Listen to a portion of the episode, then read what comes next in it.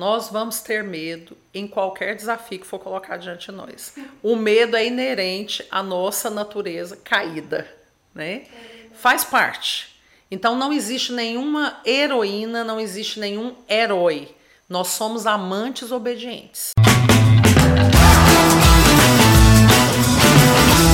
Seja bem-vindo a mais um podcast do Fire Fragrance Brasil.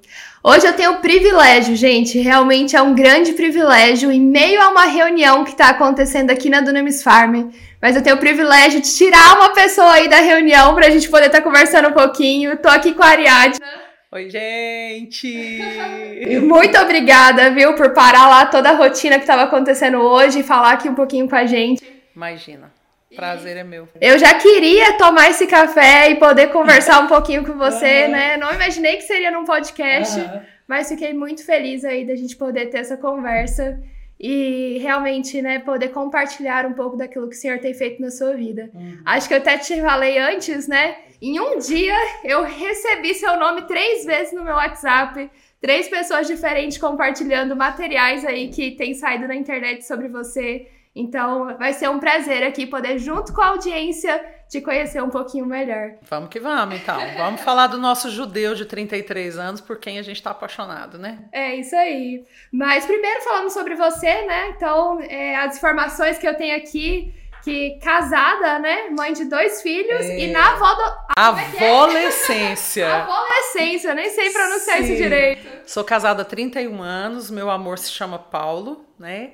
Nós estamos em missões há 33 anos, começamos antes de nos casar e juntos nós estamos há 31 anos, né? Então eu sou, nós somos pais do Vitor, que é casado com a Alice e a Maju nasce em duas semanas, que é a nossa primeira netinha, e nós temos a nossa filha caçula, que é a Júlia, que mora com a gente, que tem 21 anos. Que legal. Então já tá aí agora para ser avó. Apaixonada, meu mundo tá cor de rosa, esperando Maju apaixonada. Que legal. Mas hoje a gente está aqui no meio de uma reunião, né? Uma reunião de líderes Sim. de Jocum. E eu queria saber como que isso começou para você, né? Como que veio esse despertar para missões e como começou tudo isso para você?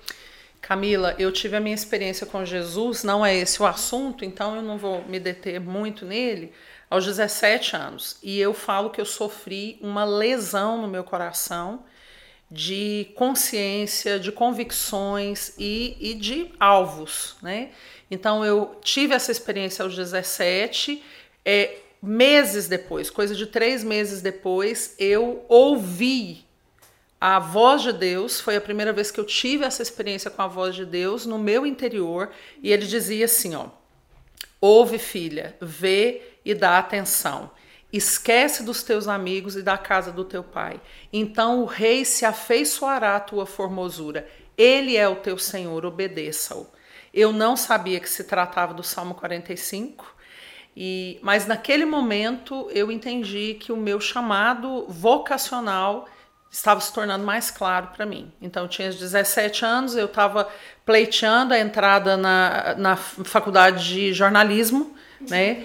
E ali naquele momento e amadurecendo um pouquinho para frente, eu entendi Deus falando que não, que era integralidade missionária. E aí com 18 anos eu saí de casa, fui para Belo Horizonte ser treinada ali e estou até hoje, né? Vou fazer 51 anos esse ano e nunca deixei de servir integralmente. Que legal, que legal. Então você fez a sua a sua TED, né, o seu DTS lá em Belo Horizonte? Não. Eu fiz teologia, comecei com 18 anos, aí conheci meu amor no seminário e aí nós fizemos a nossa ETE de casados. Nós já estávamos entrando no segundo ano de casamento, né?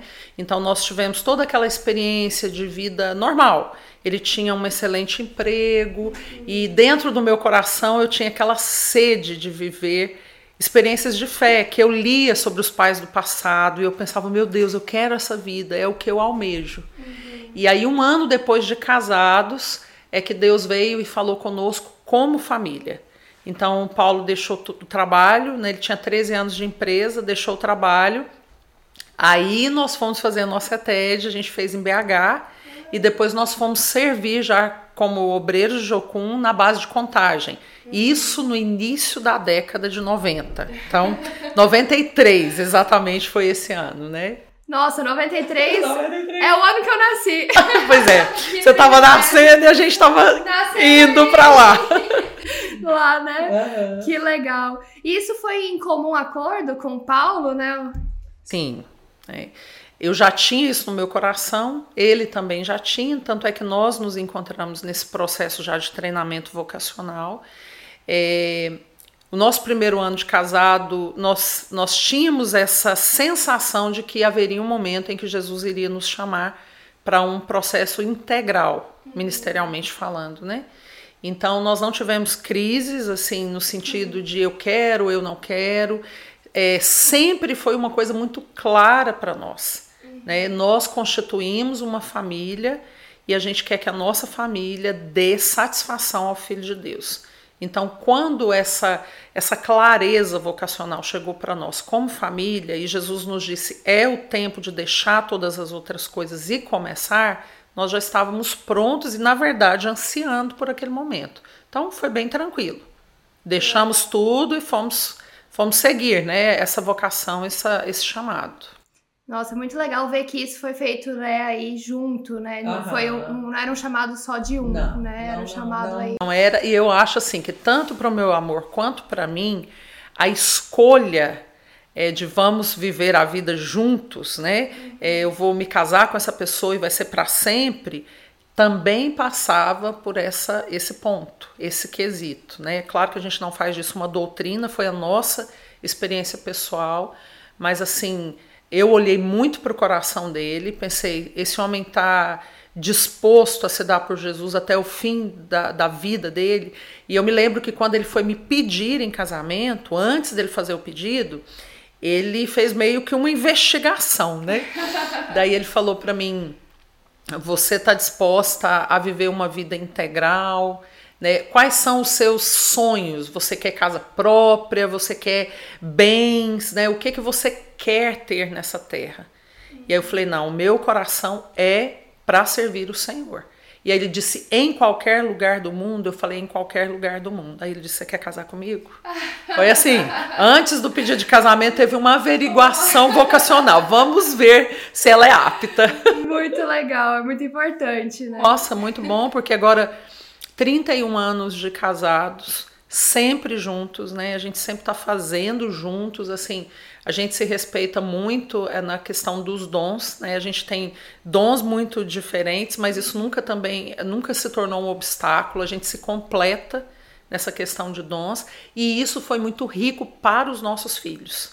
Crescer num ambiente onde não tinha uma um choque de dons, a vocação era a mesma, o amor era o mesmo e a inclinação era a mesma. Então, isso foi muito bom para o Vitor e para a Júlia. E para nós, como pais também, a gente ter esse ambiente saudável, vocacionalmente falando, foi muito rico para a criação dos meninos, né? Que legal, é toda uma jornada é aí já, jornada. né? Uma história construída é, em missões. É. E como que foi isso? Como que essa história se desenvolveu, assim? Daí vocês foram para onde? Como foi essa jornada? Que eu Exato. sei que teve na história também alguns lugares, né? Que o evangelho ele não chega é. tão bem. Vocês tiveram umas passagens é por esses lugares. Como foi essa jornada? Quando nós estávamos fazendo a nossa ETED, nós ouvimos pela primeira vez a palavra Albânia, né? Como um país. Então, assim, eu, nós começamos a pensar, meu Deus, aonde fica isso? Aí a gente foi para o mapa e descobrimos que era um país do leste europeu e a cortina de ferro tinha acabado de cair. Já tinha uma equipe de Jocum lá, pioneirando um trabalho, uma equipe inclusive de brasileiros, né? E Jesus falou: Quero vocês nesse país, quero vocês nessa nação. Então, o nosso primeiro campo transcultural foi a Albânia. A gente foi, nós nos juntamos, a equipe que estava ali, para a plantação de igrejas. É, a cortina caiu, a, a primeira pessoa religiosa a entrar foi a Najwa Dib, uma brasileira que faleceu servindo a Albânia. Então, o evangelho foi a primeira crença a entrar no país. Mas logo em seguida, é, outras crenças chegaram e hoje o país é um país muito desafiador, né? E nós fomos para lá com plantação de igrejas e fomos morar no norte do país. Então, é, enfrentamos vários obstáculos ali, né, como um trabalho pioneiro. E quando a gente volta por causa de uma guerra civil, né, é, nós começamos a pastorear uma igreja local aqui no Brasil. Né? A gente pensava que seria um período curto, foram 18 anos. Só que nesse período de 18 anos, nós tínhamos a, o, o que a gente tinha para oferecer para a igreja local era o encargo do nosso coração e ele era 100% missional. Uhum. Então nós começamos a conversar com os jovens da nossa igreja, com os adolescentes, com as famílias sobre isso. E a igreja foi tomando uma forma missional. E isso foi muito importante. Então, nesse processo que nós estávamos pastoreando, nós também é, começamos a olhar de uma forma mais objetiva para essa área onde o, o evangelho é, sofre restrição. Então, durante 10 anos, nós trabalhamos de forma oracional, mobilizando e com equipes de curto prazo, naquela região ali de Oriente Médio e Ásia, né? Então nós trabalhamos nisso, treinamos muitos jovens, começamos muitos trabalhos missionários, uma casa de recuperação para as meninas de prostituição, de, de drogadição, né? uma casa é, para uma rota de tráfico é, onde as crianças são aliciadas ali no Recife. Então, são trabalhos que até hoje perduram. Né? E, e aí, junto a essas equipes transculturais, esse, esse treinamento, aí veio o Haiti com o terremoto. Meu amor entrou no Haiti. Quando ele chegou ali, Jesus perguntou para ele: Você vai ser um espectador ou você vai cooperar com o que eu tenho para fazer nesse país? Então, nós estamos lá há 13 anos, temos uma base num deserto ao nosso redor é, existem cerca de um milhão de sobreviventes ao terremoto de 2010 e nós trabalhamos com a frente de construção civil, fortalecimento da igreja local, aplacar da fome, evangelismo, educação e saúde, levando equipes de curto prazo também. E aí retornamos para Jocum nessa frente também de povos não alcançados, que é o que sempre esteve no nosso coração. Então é um resumo bem sutil mesmo de, desses 31 anos juntos, né, pelo Senhor. Nossa, muitas coisas, né? É, e história. acredito que tem muita história é, envolvida. Mas o que eu queria te perguntar é que aí vieram as crianças, né? É. Quando que foi isso que, que seus filhos nasceram e como foi conciliar isso, né? Família e ministério e os países não alcançados e a missão. Camila, nós somos pais de quatro. Jesus levou dois para si, né? Então começa com essa realidade de que não somos donos de nada e que se de fato amamos a Jesus, ele tem liberdade para tomar para si tudo o que ele desejar, inclusive aquilo que ele mesmo nos deu. Então nós perdemos o nosso primeiro e o nosso terceiro filho, e o Vitor é, é, o segundo, e a Júlia é a, é a quarta filha que também já não poderia ter vindo né? Foram quase sete anos de uma espera até que ela viesse. Né? Para nós, criar os meninos dentro dessa jornada foi natural, porque nós não tínhamos uma vida dupla. É, por exemplo, a, fora nós temos aqui a, a vida vocacional e é isso, e dentro nós estamos caminhando para um outro lugar nós fomos tomados por totalidade desse encargo do Senhor.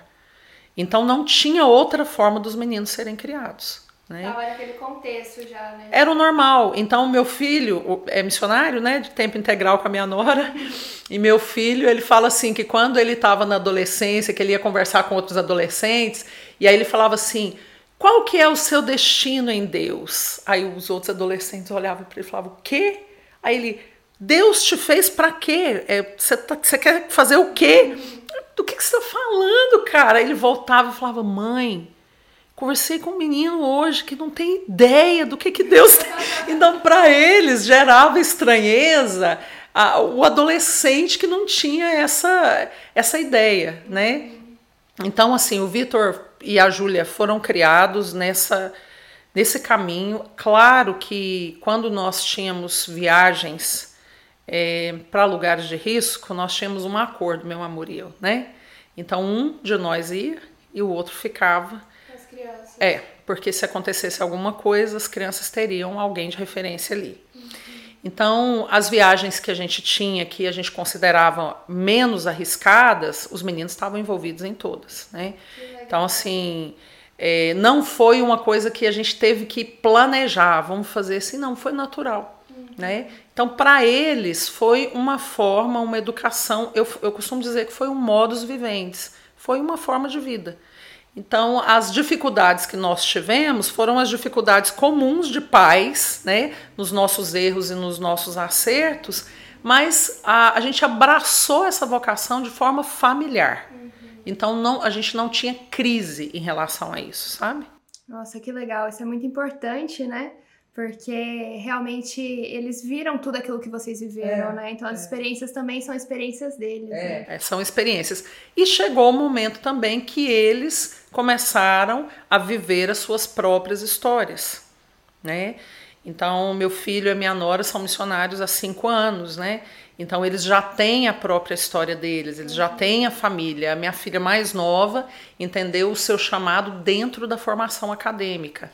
Então ela escolheu relações internacionais, ano que vem ela conclui a faculdade e ela quer servir ao reino nessa zona de influência da diplomacia, de facilitar a entrada, de trazer um diálogo transcultural para a mesa. Então, tá tranquilo, né? Jesus é que vocaciona e ele vai e a gente vai dando suporte aí para eles. Sim, muito legal. E assim, a gente falando um pouco dos países perseguidos, né? Acho que surge ainda muitas dúvidas de qual é o papel do missionário hoje numa nação perseguida, né? Uhum. Acho que quando a gente fala disso, vem acho que os principais medos e desafios aí que é, de como a gente entra né, num país perseguido e pode ali compartilhar a nossa fé.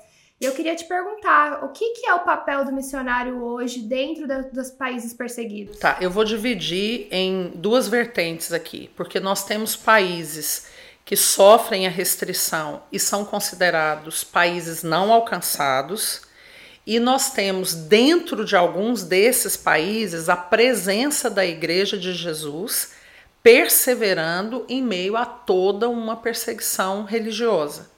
Então, é, para esses países onde o, o, considerados povos não alcançados, né, onde a porcentagem de presença cristã é de 2% a 0%, a presença da força missional é essencial. Então, a, o evangelho sendo levado a esses lugares é o que nós fomos chamados para. Mas dentro dessa visão de missões e fronteiras que a Jocum, a Jocum carrega, há algo muito legal porque a, o objetivo é principalmente formar nativos. Então eu entro num país, mas eu descentralizo a força missional de mim.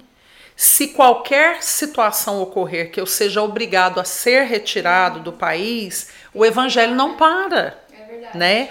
Então assim, cuidar, criar, discipular, por isso que a gente tem esse movimento de fazedores de discípulos nesses povos, o nativo, porque o nativo já tem a língua.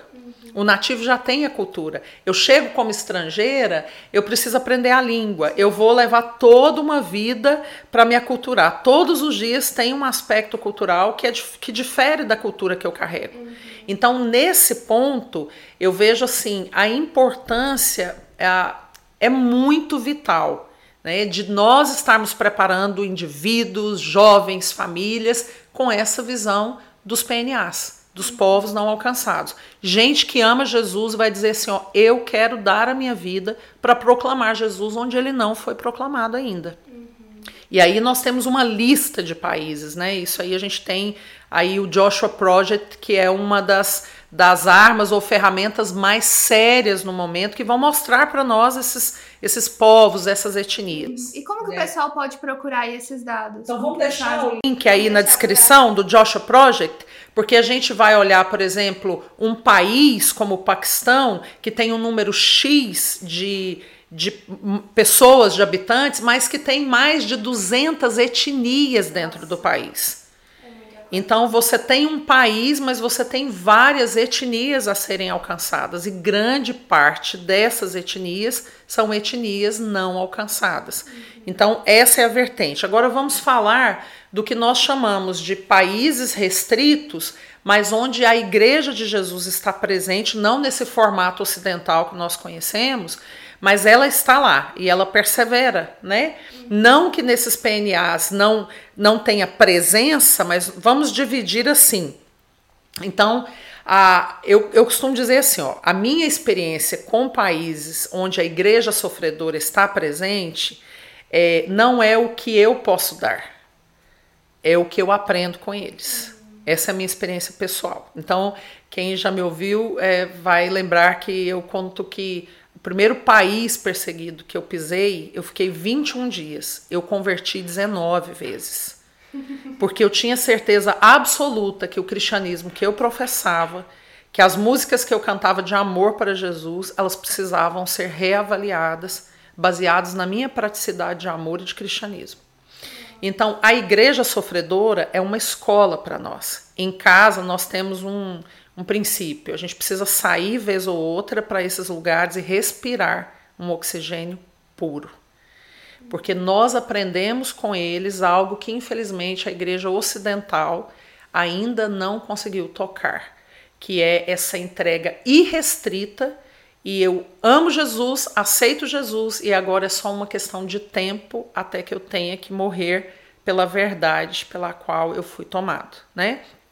Tanto é que quando a gente pensa é, no fato do testemunho que Jesus colocou em nós, e Atos 1,8 vai dizer isso, que se nós tivermos, tivéssemos uma experiência com o Espírito Santo, ele fala, fica, e a hora que o Espírito Santo vier, vocês vão se tornar testemunhas. A palavra no grego é martus, que dá origem à palavra martírio.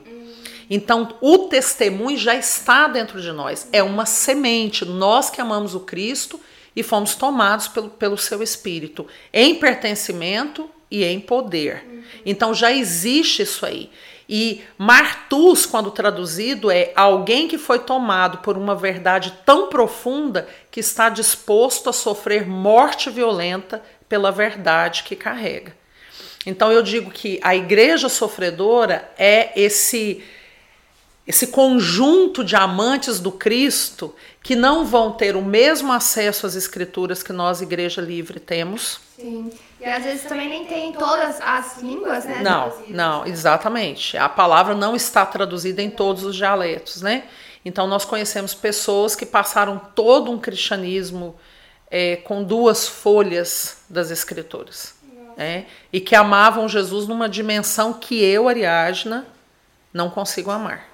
Então eu falo que a igreja sofredora ela é extremamente instrutiva para o nosso cristianismo, uhum. né? E a gente sempre acha que vai para fortalecê-los e de fato eles se sentem fortalecidos por nós, mas o que acontece dentro de nós é um conflito, é um dilema, é uma reavaliação uhum. e é uma reflexão que mede o nosso cristianismo e a nossa expressão de amor prático.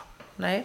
Então, missionários precisam estar ali? Precisam, porque nós fomos chamados para todos os lugares. Missionários serão lesionados ali? Com certeza. A gente vai, eles têm muito que nos ensinar. É né? verdade. Né? E falando aí um pouco da Bíblia, né, que a gente tocou aí nesse assunto, qual que é a importância? O que, que você acha aí? O porquê que é importante um povo ter a Bíblia traduzida na sua língua materna? Primeiro, que a gente entende que a palavra de Deus não é só um, um livro histórico narrativo. Né? É a história do nosso Deus, aponta para o caráter dele e a vontade perfeita dele. Se nós não temos acesso à palavra de Deus, muitas coisas do nosso cristianismo vão ficar vagas. Uhum essa, essa ideia de Deus maravilhosa de, da tradução oral, a, língua, a Bíblia traduzida na língua materna de um povo, em primeiro lugar, vai adiantar muito o processo, né? É, de forma nenhuma desprezando o trabalho da Bíblia escrita, que é muito importante, mas é um trabalho assim que demanda anos, né? Talvez mais de 20 anos. E quando nós pensamos nessa tradução oral, da tradução na língua materna do povo, a gente entende que diminui o tempo de serviço. Uhum. E uma das coisas lindas demais que a gente tem ouvido, por exemplo, é, nós ouvimos de um nativo que a Bíblia não tinha sido traduzida e quando chegou de forma oral, ele disse assim: Agora eu sei que Deus existe, porque ele falou comigo na minha língua materna. Então, nós ouvimos muito nesses dias aqui na Dunamis a questão de que dar a Bíblia na língua de um povo é ressaltar a dignidade desse povo. Sim. Então, a palavra de Deus tem esse poder de desconstruir e construir, ela nos discipula, é a história de Deus, e se nós podemos diminuir esse tempo para fazer o reino avançar, e a tradução oral é uma dessas ferramentas, nós precisamos entender que Deus está se movendo e não ficarmos fora disso. É nos engajarmos nesse movimento. É, e eu acho interessante, né? A gente estava ouvindo aqui um povo indígena, né? Que está aqui na nossa reunião. E ele só tem o Novo Testamento, Sim. né? E aí ele tava fazendo as perguntas, mas e aí, como surgiu, né? Como surgiu isso? Como começou isso? É. Respostas que ele só vai ter através do Velho Testamento. É. E se o Velho Testamento for traduzido de maneira oral, o tempo vai ser muito menor, menor para que né? essas respostas cheguem é ao coração deles, né? É, a gente ouviu que nos próximos anos aí eles já vão ter concluído, né, é, né, essa parte. Então é muito importante realmente ter a Bíblia, né, na, na é. sua própria língua. E como que a gente falou desse projeto da Jocum, né, hoje na tradução da Bíblia? Como que as pessoas que estão nos ouvindo agora, elas podem se engajar nesse projeto? Então, gente, é tudo muito recente para nós, né? Nós também estamos engatinhando dentro desse movimento do coração de Deus para nós. Eu costumo dizer que o profeta perguntou: a que horas estamos da noite? É, qual é o momento da história? Qual é o momento dessa geração? Então, a tradução oral é, não é um projeto, ou um departamento, ou um ministério mas é uma ferramenta que veio do coração de Deus para que a palavra dele invada os corações dos povos da terra. E a gente vai poder cumprir e cooperar com a segunda carta de Pedro, capítulo 3, versículo 11 e 12, quando ele diz que nós devemos ansiar pelo retorno, mas nós também devemos apressar o retorno. Tudo é muito novo para nós, nós ainda nos sentimos infantes nesse desafio, mas para você que está me escutando, há algo que você pode começar a fazer hoje, agora, que é a adoção das línguas que ainda não possuem nada das suas porções bíblicas, possuem apenas uma porção ou possuem muito pouco de uma narrativa ou outra. Então nós temos um site aí que é o Pray OMT, vamos deixar também nos links aqui e você pode adotar uma língua, você vai dar uma olhada, você pode escolher por países. Olha, interessante, Afeganistão, mais de 30 línguas. Deixa eu ver, deixa eu escolher. Ali o, o site é muito intuitivo nesse, nesse processo seletivo ali de línguas. Você se torna um intercessor a longo prazo. Porque o nosso compromisso a nossa mobilização é ore até que, até que a, a Bíblia começa a ser traduzida naquela língua. Você deve fazer isso de forma individual e você pode fazer isso mobilizando seus contatos, usando as redes sociais para aquilo que é eterno, gente, para aquilo que é relevante. Mexe na sua rede social, chama a sua comunidade local, seus amigos, seu, seus parceiros, pessoas que caminham com você. Então a gente vai deixar o link aqui dá uma olhada. Qualquer dúvida, entre em contato conosco. Nós estamos aqui para provocar o seu coração para fazer parte desse momento de Deus na história, nessa geração que a gente faz parte. E meu coração tem sido muito provocado aqui muito nessa bom, conversa com você. Bom. E tem uma pergunta que tá aqui queimando para poder te, te fazer mesmo, né? Porque assim, como mulher, né, hoje aqui é, falando com você como uma mulher, né, como uma mãe, é, como que é esse processo de uma mulher estar numa nação perseguida, né? Acho que eu pessoalmente, né, existem vários medos e coisas que eu olho, eu fico olhando aquele mapa, né, olhando ali Oriente Médio, Ásia Central e falo, gente, não é igual a Europa, né, na minha cabeça, porque são países que eu também é, fui muito pouco, né? Mas eu fico olhando, é muito diferente. Então, tem, existem medos que, que existem no meu coração, né? Como sendo mulher, é, hoje sendo solteira, para poder estar tá indo para uma nação como essa. E eu queria te perguntar, é, como você encoraja as mulheres hoje para estarem indo para as nações perseguidas? Camila, nós vamos ter medo em qualquer desafio que for colocado diante de nós. O medo é inerente à nossa natureza caída, né? Faz parte. Então não existe nenhuma heroína, não existe nenhum herói. Nós somos amantes obedientes. Eu falo que o que vai amadurecer o nosso coração e fazer com que o medo dê um passo para trás é a nossa obediência. É a nossa convicção do que Deus nos chamou para. Então, como mulher, a gente às vezes pensa assim: é, é provável que a figura do homem seja mais corajoso, seja mais ousado, mas isso, isso não é uma realidade. O homem ele é um pouco mais bruto, vamos colocar assim, né? É, no sentido de ir, é o sacerdócio está sobre ele, ele tem essa iniciativa. Mas isso não quer dizer que Deus deixou de lado a vocação que cai sobre a mulher. Uhum. Então eu não, eu não costumo dividir, eu não consigo dividir na minha mente a, a vocação que abraça o homem e uma mulher, a vocação que abraça um homem casado ou uma mulher solteira.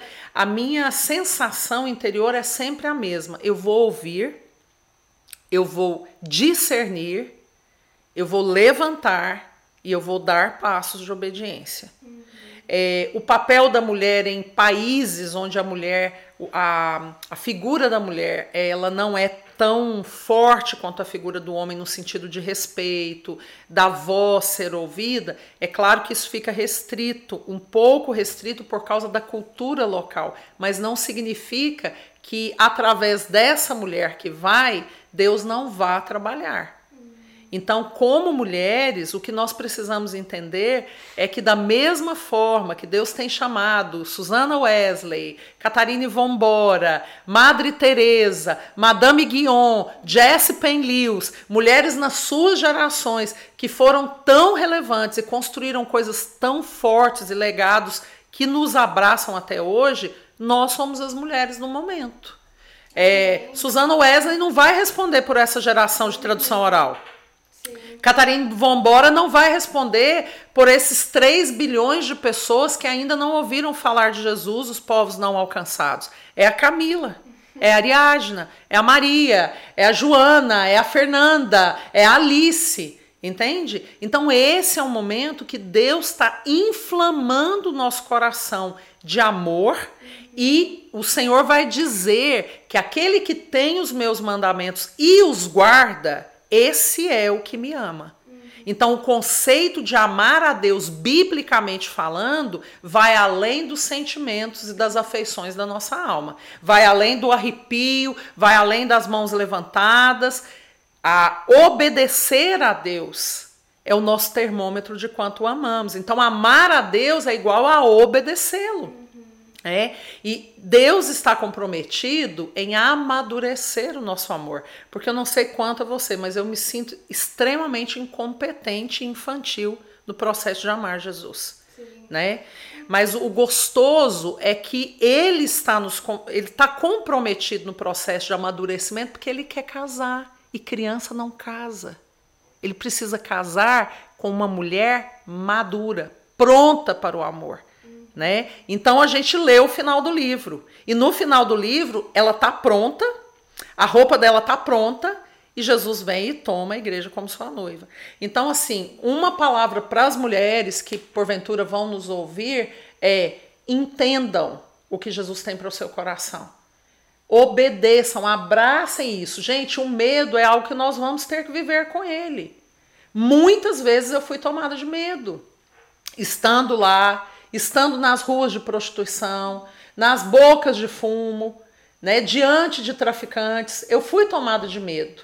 Mas é uma coisa tão interessante que quando a gente tem convicções da vontade de Deus, o nosso medo ele fica diminuto e nós somos impulsionados pelo dunamis de Deus e vamos fazer aquilo que o Senhor tem colocado no nosso coração. Eu creio muito nesse movimento feminino de Deus dentro das vocações e dentro das missões. E não acho que a mulher solteira está impossibilitada de cumprir o seu chamado, de jeito nenhum. Amém.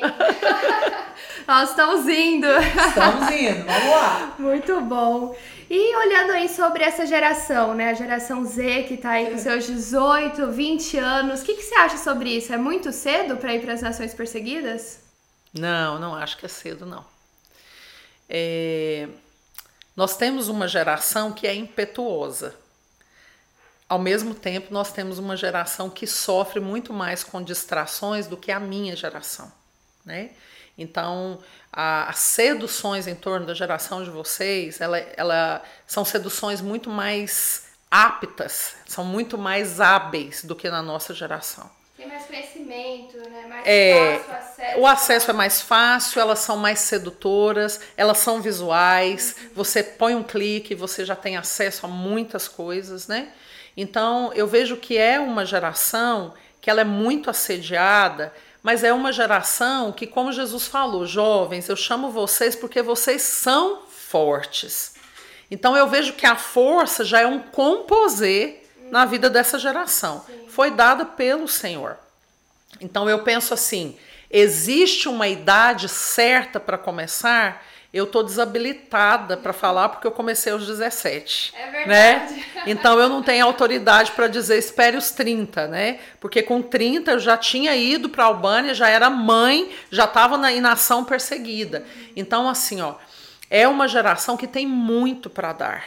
Eu estava conversando ontem com alguns alunos do Dunamis aqui e eu fiquei impressionada com a forma, a inclinação deles. Claro que essa geração ela não pode desprezar os homens e mulheres de cabelos brancos, no sentido não literal, mas no sentido de ancionato, porque é, esses homens e mulheres carregam uma maturidade que a moçada ainda não adquiriu. É então, se houver humildade para ouvir o conselho, para caminhar em força, destemido, né? Porque o jovem ele tem essa coisa de adrenalina, né, gente? Vamos, não tem?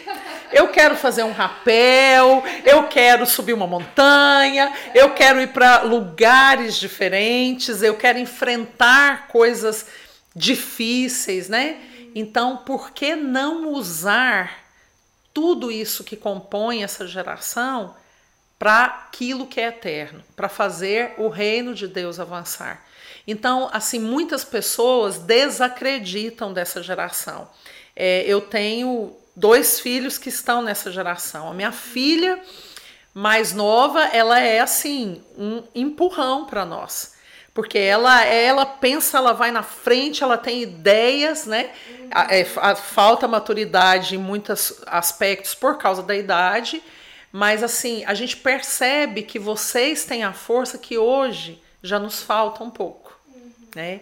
Então eu acredito que se nós tivermos jovens apaixonados por Jesus, uhum. comprometidos com as Escrituras, com uma vida de devoção e obediência, gente, ninguém segura essa geração. Vocês vão entrar em lugares que a gente nunca ousou entrar porque os desafios que vocês têm são muito maiores que os nossos também na nossa época, né? Eu acredito muito. Mas eu acho que também porque vocês já estão construindo um caminho aí pra gente chegar, né? Então eu acho que andando aí sobre é, os ombros de gigantes como você, como tantos outros que vieram antes e têm aberto caminho aí pra gente passar, acho que é por isso também que essa geração é, vai continuar, uhum. né? Eu acho, Camila, que é muito aquele texto da palavra que diz assim: é uma geração contando a outra sobre o que Deus fez, sobre o caráter de Deus. Então é essa coisa que não tem fim. Eu pego o bastão e eu entendo, eu tenho que passar esse bastão. Então eu vou treinar, eu vou incendiar, eu vou provocar uma Camila na vida que vai onde eu não posso mais ir. Entende? E o reino de Deus avança porque o protagonista da história é o Senhor. Ele é que tem que ser aplaudido. E a gente, se, se Deus resolver nos manter no anonimato, e eu particularmente amo pessoas anônimas que estão fazendo o reino avançar. É a minha admiração. Meus heróis são todos anônimos. A maioria deles estão na igreja perseguida. Eu nem sei o nome real deles, mas são homens que têm de prisão por amor a Jesus o que eu tenho de idade hoje e não negaram, né? Então, se essas pessoas, se nós estivermos dispostos a apontar para aquele que realmente precisa ser aplaudido, nós vamos ser essas pessoas que vamos cooperar com ele e ele vai ser o protagonista da história, né? Amém. E a gente continua aí de geração em geração, é. né? Como a Bíblia fala ah, tantas vezes, né? De é. geração é. em geração. Muito legal. E você falou aí pra gente sobre os seus heróis na fé, hum. né? Que estão aí, talvez, anônimos. É, conta pra gente uma história, algo que você possa compartilhar. Talvez as pessoas que estão nos ouvindo agora Houve muito pouco sobre nações perseguidas, igreja sofredora, e talvez não tenha tanto acesso a conteúdos como o que você já viveu né, no, ao longo desses anos. Então, talvez uma história que você tenha aí para compartilhar é, que mostra um pouco sobre essa realidade do que é, uhum. é, é, estar nesses países, né? Mas também que possa encorajar o pessoal que está nos ouvindo aí Tá bom. Então, eu tô me lembrando de uma história de um irmão que nós tivemos a honra de conhecê-lo, não sei o nome. É, e esse homem, ele, no momento que nós o conhecemos, ele estava no topo da lista de perseguição na sua região, né? Por causa do, do Cristo e por causa do Evangelho mesmo. E nós fomos nos encontrar com esse homem.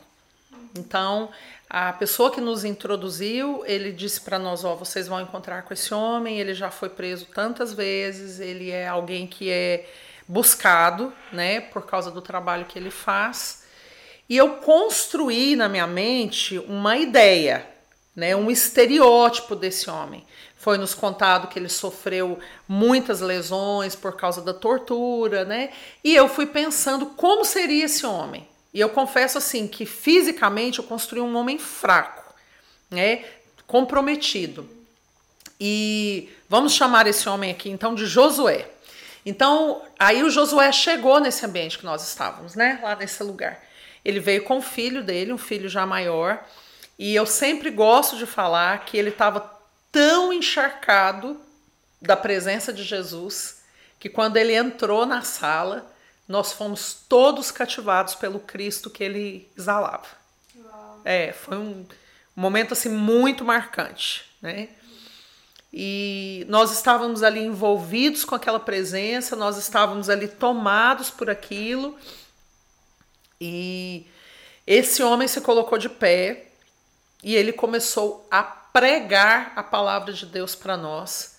E ele pregou por mais de uma hora Nesse período, ele não compartilhou as suas algemas, ele não falou das perseguições, ele não falou das prisões. Em todo o tempo, ele se colocava como um devedor a Cristo e que ele precisava proclamar o Evangelho e que ele pedia a Jesus força, vigor, lealdade para chegar até o final. E aí ele foi contando várias histórias de pessoas que estavam na, mesma situação que ele, né? E nós estávamos assim muito impactados, né? Revendo tudo dentro de nós, né? E aí alguém do nosso time levantou a mão e disse assim, Josué, é, como você fazia ou como você faz para perdoar os seus torturadores? E eu gosto de narrar essa resposta de Josué assim, ó. Quando foi perguntado isso para ele, ele olhou para o horizonte. Camila, o olhar desse homem era tenro. Não havia ofensa nenhuma naquele olhar. Não havia ofensa contra homens. Não havia ofensa contra Deus. Por ter vivido situações que a gente nem tem ideia de, da, da dimensão. Né? Então ele deu aquele olhar e nós entendíamos assim: esse homem está envolvido pela ternura do Cristo de uma forma tão intensa, que é pedagógica, que é didática para nós. E aí ele olhou e falou assim: certa vez eu fui preso e eu fui amarrado de joelhos com as mãos e os pés para trás. e dois guardas se revezavam no processo de interrogatório. Então eles vinham e perguntavam para mim a razão da minha fé e eles me orientavam a negar. E quando eu me mantinha fiel, eles batiam na minha boca com o joelho de uma forma bem violenta. E ele dizendo: Não me era permitido cuspir o sangue e nem os dentes que iam sendo quebrados ao longo desse processo. Esse processo demorou horas. De repente, isso aqui começou a ficar comprometido e ele começou a desmaiar entre o intervalo de um soldado e outro. Então, a, o soldado vinha, fazia as perguntas, agia com ele dessa forma ele perdia a sobriedade, o outro vinha, recobrava a sobriedade, repetia aquilo por horas. Então ele conta que num desses intervalos ele recobrou a sobriedade sozinho e ele já estava muito comprometido, muita dor, né? E aí ele diz que falou com Jesus, ele falou: Jesus, eu não consigo mais. Eu eu cheguei num limite que eu não consigo mais avançar. E ele colocou a sua verdade diante do Cristo, né? E ele nos narra que ouviu Jesus dizendo a ele a mesma graça, compaixão e perdão que estavam sobre mim na cruz do Calvário para perdoar aqueles que me colocaram ali está sobre você. Ame esse homem. E ele diz que um vulcão de afeições possuiu o interior dele. E nesse ínterim, o soldado vem. E ele falou que olhou para o soldado e ele amou tanto aquele soldado que se ele estivesse com as mãos e os pés desamarrados, ele abraçaria aquele homem como quem abraça um filho. E à medida que o soldado veio se aproximando dele, que ele olhou o soldado percebeu, eu creio, que a presença de Deus tomou aquele ambiente, né? E aí o soldado se voltou para ele e disse: Não me olhe desse jeito. Eu não aguento esse amor. Caiu de joelhos na frente do nosso irmão e disse: Fale-me do seu Deus. Então, esse cristianismo que eu te falo, que é o oxigênio puro, uhum. esse tipo de história que eu nunca vivi, sabe? Esse tipo de limite, né? De falar, Senhor, eu cheguei no meu limite e eu não posso ser desleal, né? Nós chegamos em muitos limites nossos, né? Mas dificilmente nós vamos chegar num limite assim, né? Então, a realidade da desses irmãos é são, é uma realidade de muita inspiração. Por isso é que eu costumo dizer que os meus heróis, eles são anônimos. Alguns deles eu tive a honra de conhecer, de ouvir, de orar, mas sem saber o nome. E talvez nunca, né, vai saber Nunca, nunca, real. nunca saberei, né?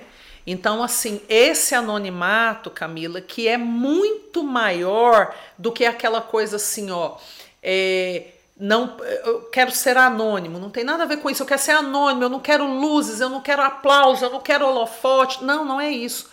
O anonimato é aquela disposição interior de que, mesmo que Deus te coloque num lugar em evidência, você jamais será seduzido por isso, porque você conhece quem você é e você sabe para quem o holofote, o aplauso deve ser inclinado. Corin ten Boom, do Refúgio Secreto, foi uma mulher que abrigou judeus em período de nazismo. Né? Toda a família foi pega através de um delator, todos foram levados para um campo de concentração e ela foi a única que sobreviveu. Então, quando ela sai, Deus a chama para um ministério junto aos alemães. E a ênfase ministerial da Corin Boom junto aos alemães era o perdão, era o que ela ensinava para aquele povo que teve toda aquela dinâmica, né, que, que matou a família dela. Então, ela ficou conhecida, ela viajou por mais de 60 países. O livro que ela escreveu, O Refúgio Secreto, se tornou um best-seller e depois se tornou um filme. E essa mulher, ela tomou uma evidência no mundo. E um dia alguém interpela a irmã Corey e diz assim: Irmã Corey, o que que você faz com cada elogio, cada aplauso que é dado para você? Ela disse assim: Eu recebo cada um deles como uma rosa. No final do dia, eu formo um grande buquê e deposito aos pés do único que é digno dos holofotes, dos aplausos e dos elogios. Nós precisamos chegar nesse lugar, Camila. Nós vivemos uma geração muito sedenta pelo reconhecimento.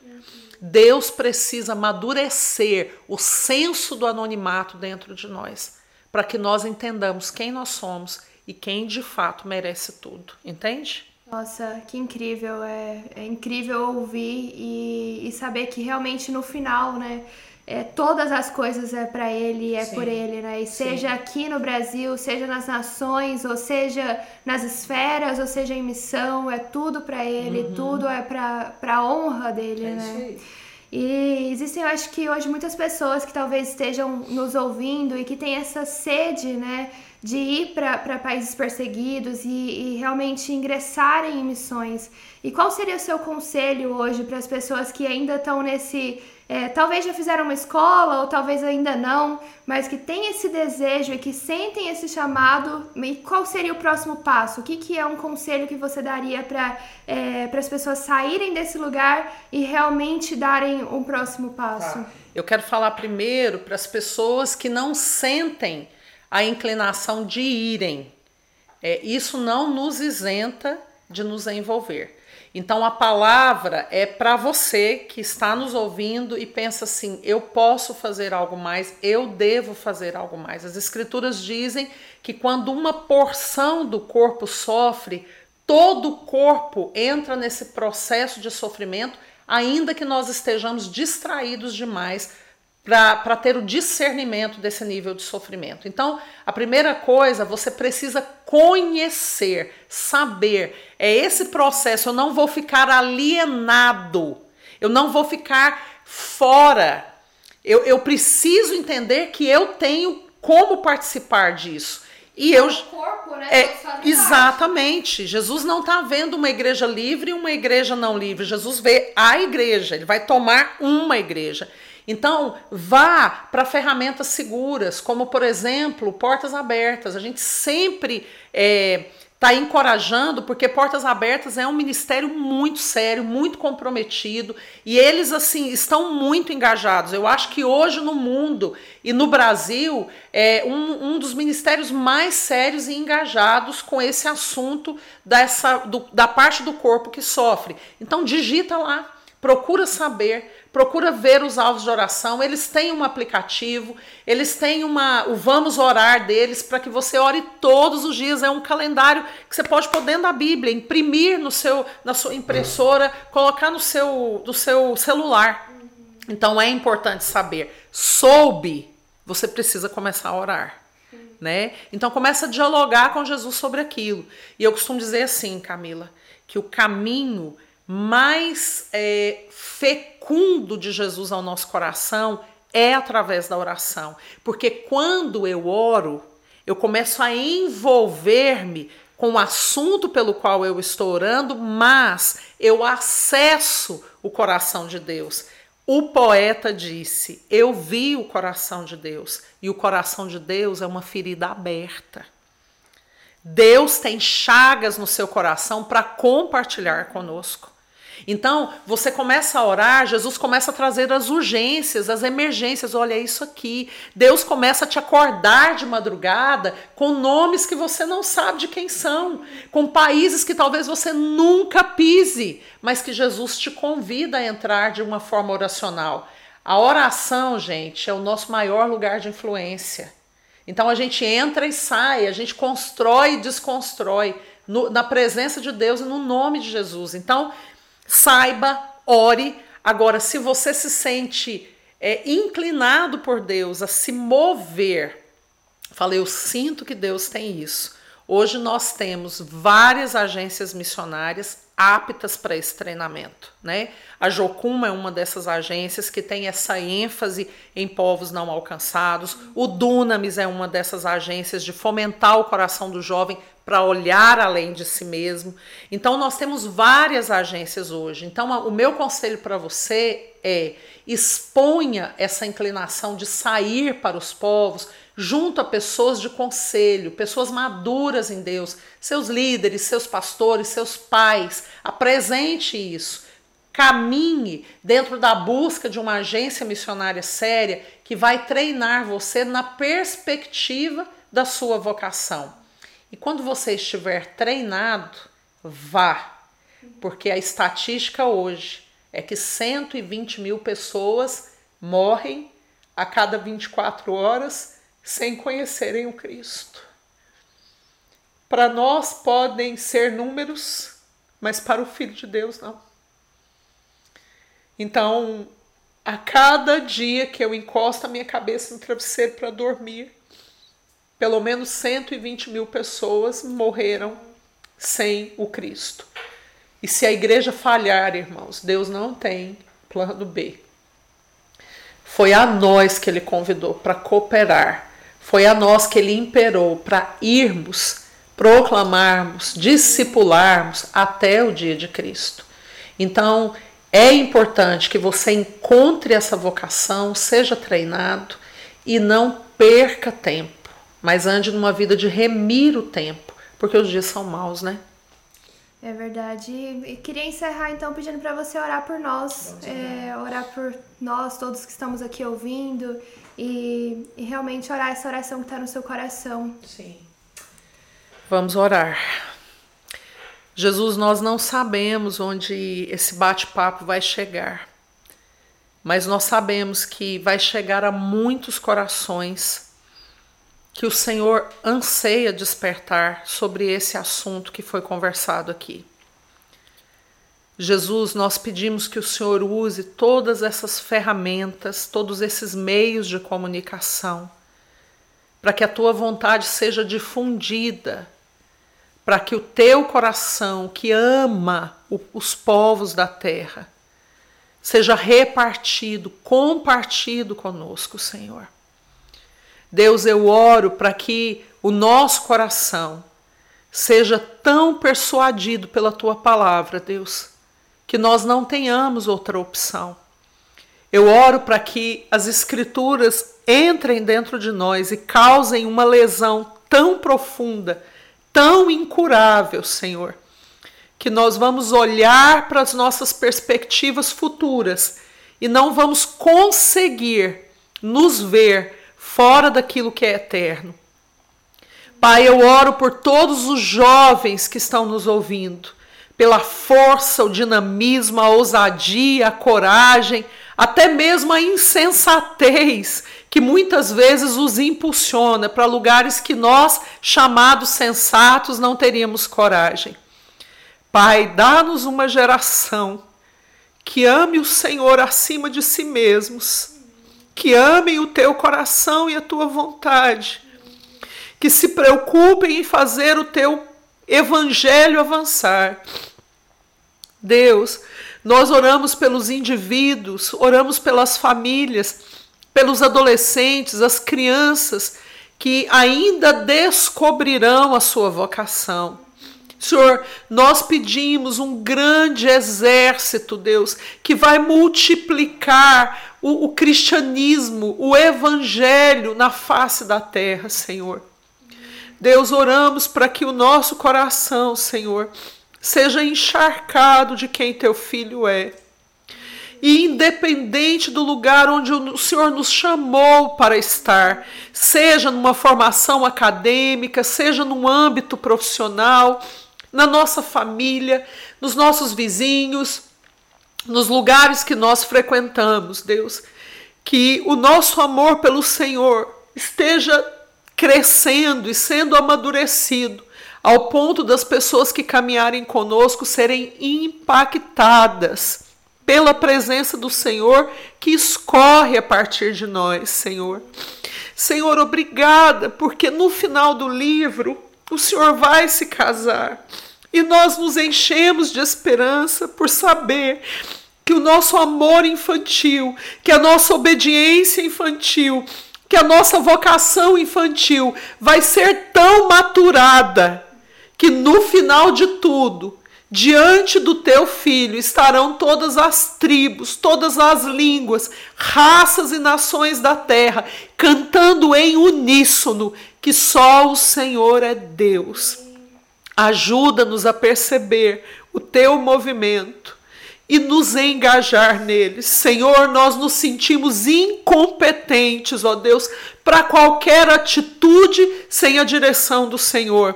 Nos sentimos muitas vezes inadequados e o Senhor sabe que corre risco conosco mas ainda assim o Senhor nos chama de cooperadores teus quando o Senhor escreve a primeira carta aos Coríntios. Somos teus cooperadores, aliançados com aquilo que o Senhor está fazendo na terra.